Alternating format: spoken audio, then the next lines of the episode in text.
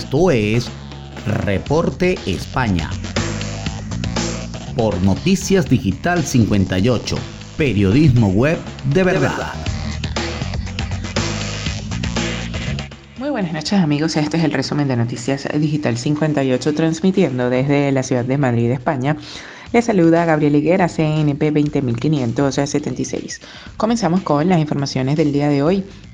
Y es que seguimos el convoy que transporta ayuda humanitaria y traerá los refugiados hasta Ucrania. En la noche del pasado sábado, los ucranianos sufrían de nuevo el asedio de la guerra tras apenas cinco horas de alto fuego interrumpido eh, por Rusia, mientras a 3.000 kilómetros de allí, en el municipio madrileño de Titulcia, una larga cadena humana se afanaba en descargar una furgoneta cargada de pañales, leche para bebé y un sinfín de productos con el fin de almacenarla para que salieran este martes con destino a Ucrania. Se nos ha ido un poco de las manos, dice Iván Torres, que ha ideado toda esta iniciativa junto a Marga Sota su mujer. Yo subí el video para eh, buscar conductores y ahora tenemos ya tres camiones y una furgoneta. Se refiere al video que publicó en la red social TikTok anunciando la recogida de material para enviar a Ucrania y que desencadenó una oleada de eh, solidaria desde todos los municipios de la zona. En suma, más de 60 eh, pales salieron de Titulcia en la mañana del martes 8 de marzo. El propio Iván se ha sumado a la caravana que finalmente consta de tres camiones y cuatro furgonetas. Junto a él, un amigo, dos conductores por camión, bomberos y dos eh, traductores que viajarán hasta la frontera con Ucrania. Cambiando de tema, Sánchez, eh, la inflación y los precios de la energía son única responsabilidad de Putin y su guerra ilegal en Ucrania.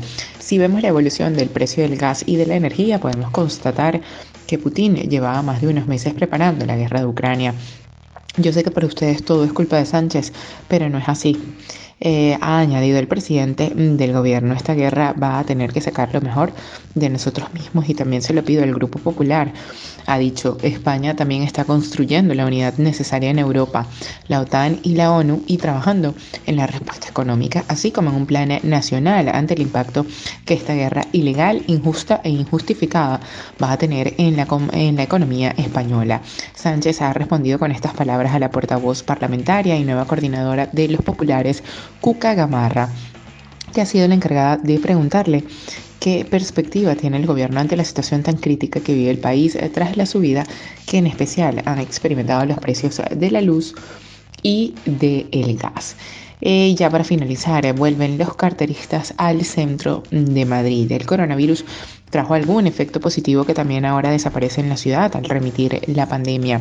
Apenas se cometían delitos durante el confinamiento y todas las estadísticas en este aspecto mejoraron. Una vez superada la fase peor de la incidencia al centro de Madrid, regresa a las aglomeraciones y los ladrones están actuando de nuevo. Lo confirman los propietarios de bares, restaurantes y otros comercios de la Puerta del Sol y su entorno, calle Montera, Preciados del Carmen o Arenal. Algunos de ellos se han visto obligados a volver a poner el cartel de cuidado con sus pertenencias y a acudir incluso a contratar personales de seguridad privada. Los amigos de lo ajeno aprovechan cualquier despiste para poder sustraer el bolso, la cartera o el teléfono móvil, siendo los turistas su objetivo prioritario. Bien, eso es todo por el día de hoy. Recuerden que somos Noticias Digital 58, siempre llevándoles la mejor información para todos ustedes. Recuerda que el COVID no es un juego. Utiliza la mascarilla, lávate las manos con frecuencia y mantén una distancia segura. Desde Madrid, España, se despide Gabriel Higuera. Feliz noche.